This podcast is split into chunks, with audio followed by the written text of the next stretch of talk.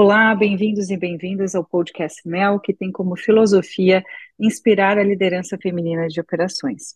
Eu me chamo Suelen Schneider de Maria e serei a host desse episódio. Hoje eu tenho o prazer de receber aqui comigo a Fabiana César, que é executiva de Supply Chain e uma das nossas diretoras no Instituto MEL. Antes de iniciar, eu gostaria de apresentar a nossa convidada. A Fabiana, além de executiva é, de supply chain, atuando hoje como diretora de operações da farmacêutica Janssen, ela é formada em engenharia de produção na Universidade Federal de São Carlos, tem MBA pela Fundação Getúlio Vargas.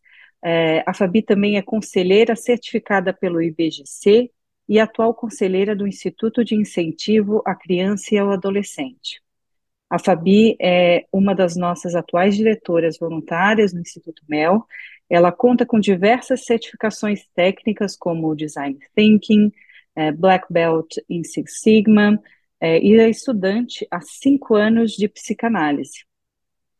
Fabi é experiente profissional e executiva com mais de 22 anos da multinacional Johnson Johnson, liderando pessoas, desenvolvendo talentos e times de alta performance, liderando grandes mudanças e transformando a cultura organizacional como diretora industrial e executiva global de supply chain para produtos femininos, desenhando estratégias de supply chain em mercados como a Índia, a África do Sul, a Europa e a América Latina. A Fabi já atuou também como consultora estratégica, mentora de startups e de líderes em diversos segmentos. Ela também é especialista em liderança feminina. Todas essas experiências aportam valor e piso à sua versatilidade profissional. E hoje ela está de volta na carreira corporativa para novos desafios em operações. Fabi, seja muitíssimo bem-vinda, é uma honra ter você aqui conosco hoje. E já para iniciar, que versatilidade e que experiências bacanas você tem. Eu estou ansiosa aqui pelo nosso bate-papo. Olá, Suelen, um prazer estar aqui participando desse podcast da, do MEL, né, Mulheres em Operações, um instituto que a gente tem eh, tanto orgulho de pertencer, e obrigada por poder aqui abrir o espaço para poder compartilhar minha história, que de alguma forma possa ajudar ou tocar aí mulheres e outras pessoas, homens também, dentro desse universo de operações. E estamos aqui, vamos começar. Muito bom, muito bom. Muito obrigada novamente, Fabi. Com certeza vai tocar aí, vai inspirar muita gente. É sempre bom ter referências como a sua, que é tão jovem e com tanta versatilidade aí na sua carreira chegou ao topo aí, né, numa multinacional de peso, é, como a Janssen Johnson Johnson aí do grupo, né? É, então, para começar, por favor, nos conte aí a sua jornada de liderança, como que foi esse caminho para você chegar onde você está? Então, é, eu costumo falar que a gente olha para trás na carreira e parece que tudo foi muito planejado, uh, e na verdade não foi tudo, né? O grande, o, o que importa muito é a gente planejar uma certa, um certo direcionamento, né? Que direções para onde queremos ir, mas as coisas vão ali acontecendo ao longo do caminho. Então, quando ainda na, na engenharia, é, eu tinha algumas certezas, mas é, eu também tinha algumas incertezas. Então, uma delas, quando eu, eu acabei trancando a faculdade para fazer o intercâmbio na Inglaterra, foi um momento de reflexão, onde eu tinha um caminho desenhado, que era ir para a consultoria, que na época era o auge, estava na moda, SAP, é, e acabei refletindo que, como eu, eu iria na minha cabeça, era a minha verdade naquele momento, que, como eu iria para uma consultoria dar conselhos né, e direcionamentos para a empresa, você não tinha uma bagagem ali de experiência. E foi aí que eu escolhi ir para a indústria. E eu acabei me apaixonando, e foi ali que eu acabei ficando, principalmente nesse, nessa, nesse universo de operações. Então, eu comecei como estagiária, trainee, acabei sendo supervisora de fábrica, fui para a área de suprimentos numa num rotation para poder ter experiência de numa janela da organização com fornecedores, entender cadeia de valor, é, desenvolver uma, uma competência de negociação, mas deixei a porta aberta em manufatura e foi quando eu voltei como gerente de fábrica, a primeira gerente, a primeira diretora, uh, mulher na manufatura na América Latina, na Johnson Johnson, e que naquela época não tinha dimensão, muita dimensão da, do que isso representava, mas é, hoje eu entendo, né, que acabou de fato se, sendo um marco, é, e para mim acabou sendo importante essa jornada porque eu, eu de fato estava onde eu queria estar, eu estava fazendo uma, algo que me fazia feliz e, e me sentia realizada, acabei uh, assumindo plantas, tecnologias diferentes, sempre mudando, né, fazendo um ciclo ali de aprendizado, identificação de, de, de, de oportunidades, dando resultados e mudando. E com isso eu acabei também assumindo escopos maiores, complexidades maiores, foi quando, como diretor industrial, é, ao invés de continuar num caminho né, linear mais óbvio, eu acabei querendo mudar, fazer uma mudança radical e fui para uma área global, onde eu tinha, é, eu ia desenvolver novas competências, né, mais estratégicas, mais globais, com times é, muito mais com liderança sob influência, né, por influência e não e não direta. Então, enfim, várias coisas.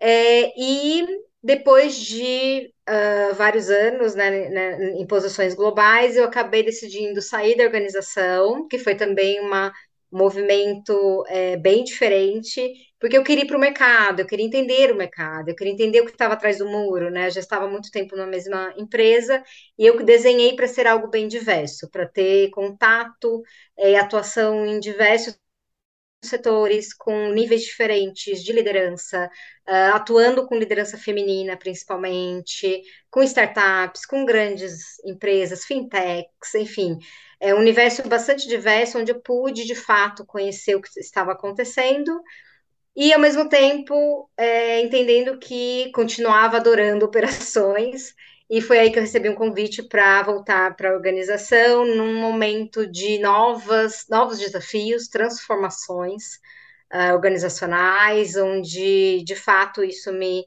me, me brilhou os olhos e, e, agora estou de volta, né? E muito, é, acho que muito novamente, né, reforçando de caminhos não óbvios, né, não lineares e muito mais. Eu sou ambiciosa, sim mas eu também tenho uma ambição por, por desafios interessantes. Né? E a, e a partir daí a carreira foi se, se formando e sempre com essa ideia de, de conhecer e aprender coisas novas, seja no lado lógico, exato, tecnológico, indústria 4.0, mas também outro lado comportamental, por exemplo, né, que me fez querer aprender e conhecer mais sobre psicanálise, para conhecer mais sobre pessoas, sobre o ser humano, o que na minha cabeça me torna uma pessoa um pouco melhor e uma líder melhor para outras pessoas, né? E quanto mais eu aprendo, mais eu entendo que eu não sei. Tem tantas coisas, um universo de coisas novas ainda para explorar. Então essa, né, tem sido a minha jornada. Que bacana, é muito bom te ouvir falar e algumas coisas que é, me chamaram a atenção na tua fala foi é, você se permite sempre muita reflexão, né? E, e, parabéns, né? Primeira diretora da, de uma multinacional nesse porte é, na América Latina não é pouca coisa, né? Sempre é algo assim para a gente é, felicitar e comemorar por muito tempo até contar essa história, né? Para outras pessoas, como você está fazendo aqui hoje com a gente. Bom, algumas coisas que me chamaram atenção é você disse, eu me sentia feliz, eu me sentia realizada. Então, acho que quando a gente faz o que a gente está é, é, gosta de fazer, isso é um ponto assim bastante importante. Talvez aquele momento de reflexão te levou a esse caminho, né, de fazer o que você é, gostaria. E a tua obstinação, né, sempre novas tecnologias, novas competências, novos caminhos, novos horizontes, tudo novo. É, então, assim, é, o que que parece, né, que você é uma profissional que de fato vive e busca desafios. Então, pegando um pouquinho desse ensejo de desafios, é, eu queria te perguntar quais são os três maiores desafios que você enfrentou nessa jornada e como que você superou esses desafios? É, eu vejo assim, eu não sei em números, né, quais deles, porque sempre tem desafios, né? E, e, eu vejo isso como algo positivo, porque se é fácil, fica sem graça. Então, para mim, na minha cabeça, desafios são bons. Eles não fazem, eles nos faz crescer, né? Tira a gente da, da zona de conforto. Mas, na minha opinião, algumas barreiras, elas não são boas porque elas não são justas. Né? Então, é, eu tive a felicidade de estar em uma empresa e depois me relacionar com outras organizações que buscam a evolução continuamente, né? Inclusive no que se refere à parte de, de diversidade e inclusão, né? Vou falar um pouco mais desse desafio voltado a, a, a, esse lugar de ser mulher em um mundo muito masculino, um universo muito masculino. Então, eu tive é, líderes, homens e mulheres também, que acreditaram e ainda acreditam em mim, né? Então, é, mas ao mesmo tempo, como eu fui a primeira mulher a assumir a liderança na manufatura, um lugar que mais ainda é historicamente né, é, de totalidade masculina, eu tive que provar com resultados, de fato, com esforço, com dedicação muito maior, pois eu, eu sentia que estava sendo observada, testada a todo instante. E isso é, também vem muito da minha cabeça, né? É, é, é como eu me sentia. E as mulheres, elas se cobram muito, assim como eu, né, de ficar de fato entendendo que a gente tem que ter um esforço a mais. Até porque eu sabia que eu tinha a responsabilidade de fazer dar certo para abrir portas, espaço para outras mulheres nesse ambiente, que foi exatamente o que aconteceu. É, e mesmo, eu entendo que mesmo em um, um, ambiente que advoga por diversidade de gênero, a, é, a, gente sabe que nós fazemos parte de algo maior, né? Nossa sociedade ainda tem um caminho longo de evolução.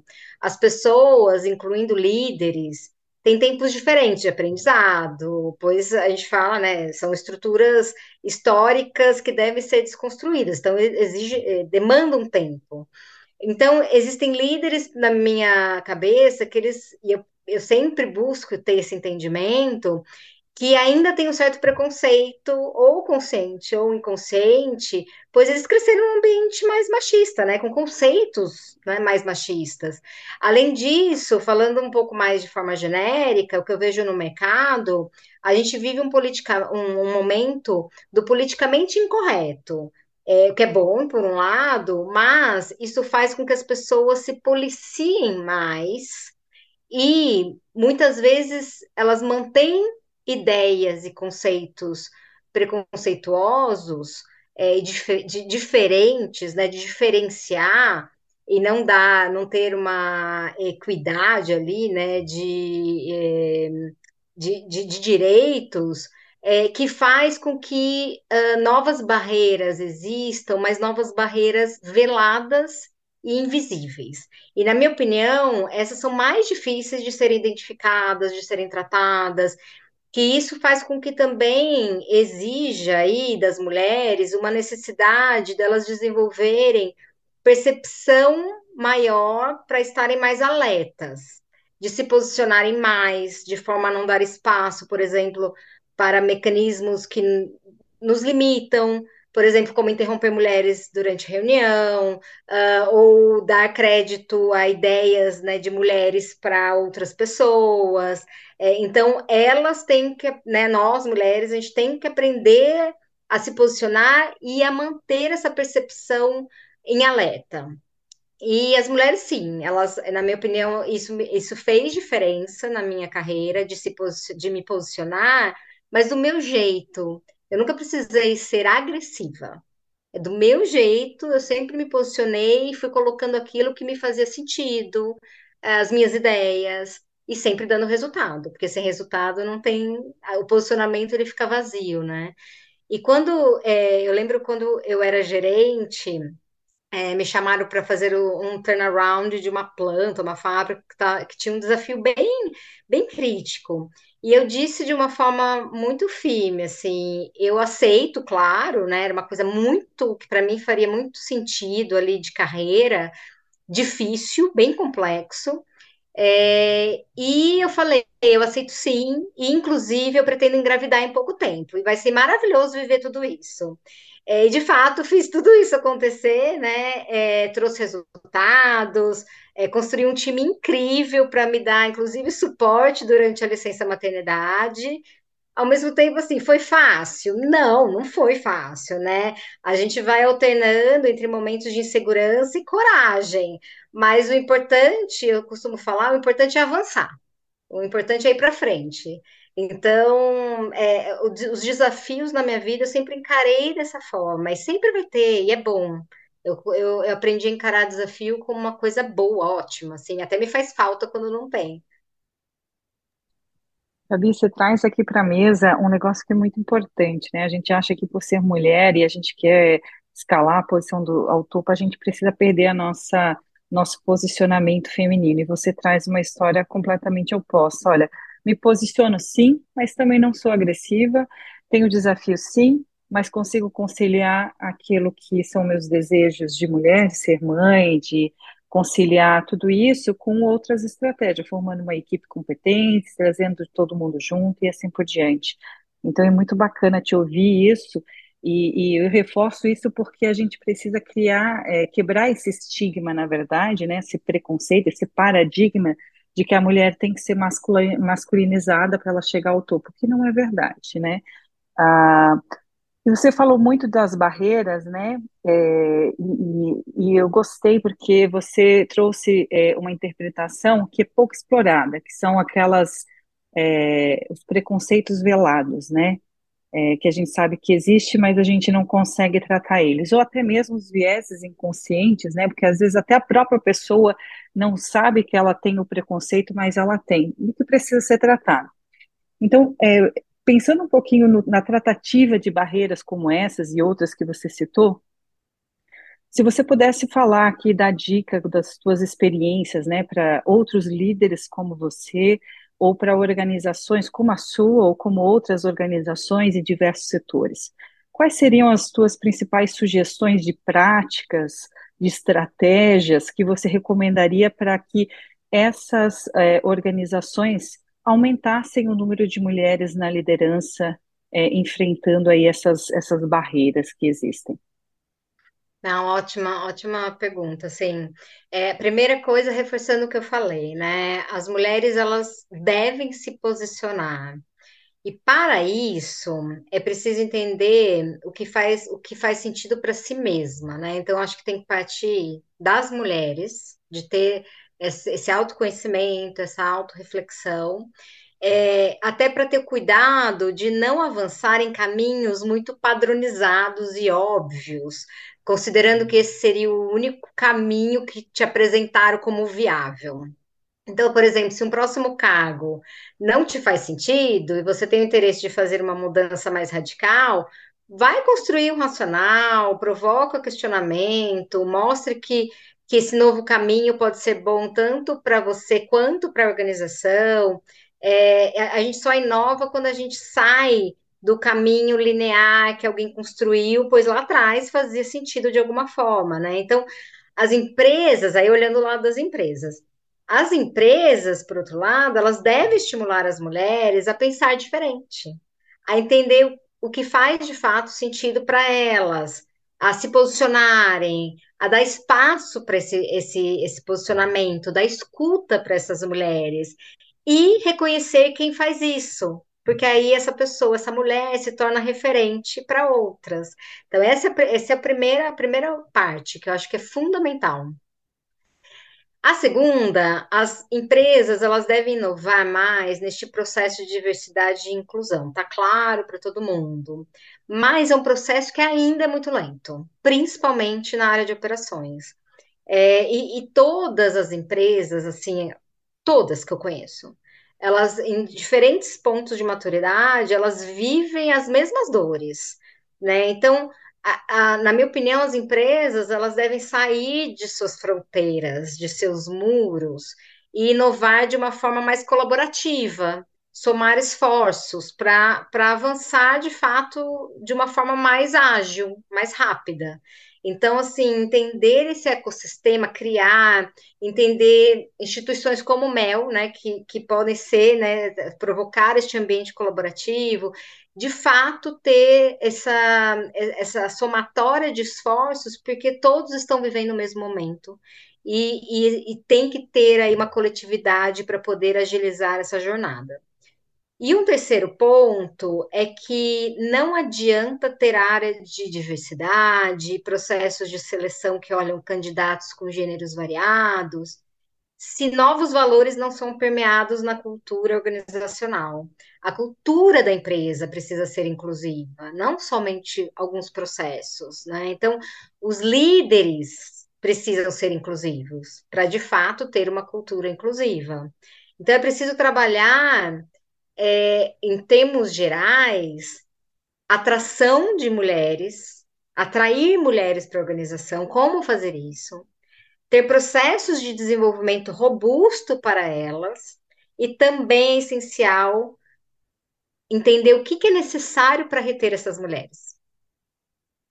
Então, assim, esses três pontos são fundamentais, porque aí você consegue, de fato, ter uma história ali de sucesso e permear essa diversidade de gênero em vários níveis da organização, principalmente em operações que a gente está falando aqui. Adorei esse teu tripé de solução aí das mulheres, né? Focando bem no indivíduo, as empresas com inovação, saindo das suas, suas fronteiras e a cultura inclusiva. E até assim, só um ensejo bem rapidinho, é, eu li recentemente o caso, me aprofundei um pouco mais o caso da Starbucks, que foi a primeira nos Estados Unidos a, a atingir equidade salarial de gênero, né, que é um tema super polêmico. E uma das ações dela de futuro era justamente ela sair das barreiras dela e como que ela pode ensinar ou ajudar outras empresas a atingir a mesma, o mesmo ganho que ela teve nessa equidade, né? Então, tanto em contratação quanto de salários, ela atingiu. É, como que ela faz para atingir para outros também, né? Lógico que ali não necessariamente a gente está falando em liderança, mas faz parte, é por aí que começa, né? Quando a gente começa a valorizar o indivíduo da, da mesma forma, homem e mulher, é, com, com processos justos, imparciais, com é, remuneração é, equivalente. Então, isso é, é, bem bacana. Eu adorei te ouvindo falar disso é, nesse, nesse tripé e trazendo essa necessidade de passar sobre barreiras. E, e tem muita coisa aí para as empresas explorarem. Nossa última pergunta para fechar esse, com chave de ouro aí o nosso bate-papo, tá?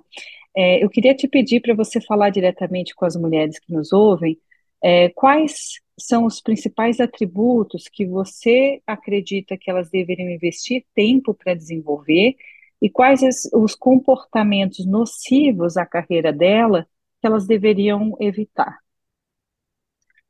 É, eu vou falar assim, começar por um ponto que para mim faz muita diferença, que é o lifelong learning, que é ser continuamente inquieta para estudar novos assuntos, experimentar novos desafios, é, não ter medo de mudanças em qualquer momento da carreira e da vida, porque muitas vezes a gente vê que as mulheres elas acabam estudando muito uh, em, no começo no início da carreira, e sim por, por opções de às vezes construir uma família, ter filhos, ela dá uma desacelerada normal e, e, tem e são escolhas mesmo. Eu também fiz isso e não me arrependo, porque ser mãe também é uma parte extremamente importante da minha vida. Tenho duas filhas, é, mas depois é difícil voltar ao ritmo. E tem que voltar tem que voltar por si mesma. Hoje minhas filhas me vêm estudando e acham isso o máximo, né? Acabo sendo um exemplo ali, né? Que é possível e que é bom e que eu gosto de aprender coisas novas a todo momento. Então ter essa inquietude pelo saber, eu acho que é imprescindível, porque aí você acaba Primeiro que é muito bom estudar e aprender coisas novas, é, e você acaba sendo valorizada no mercado, você sempre está atualizada, você sempre tem ali um conteúdo interessante, né?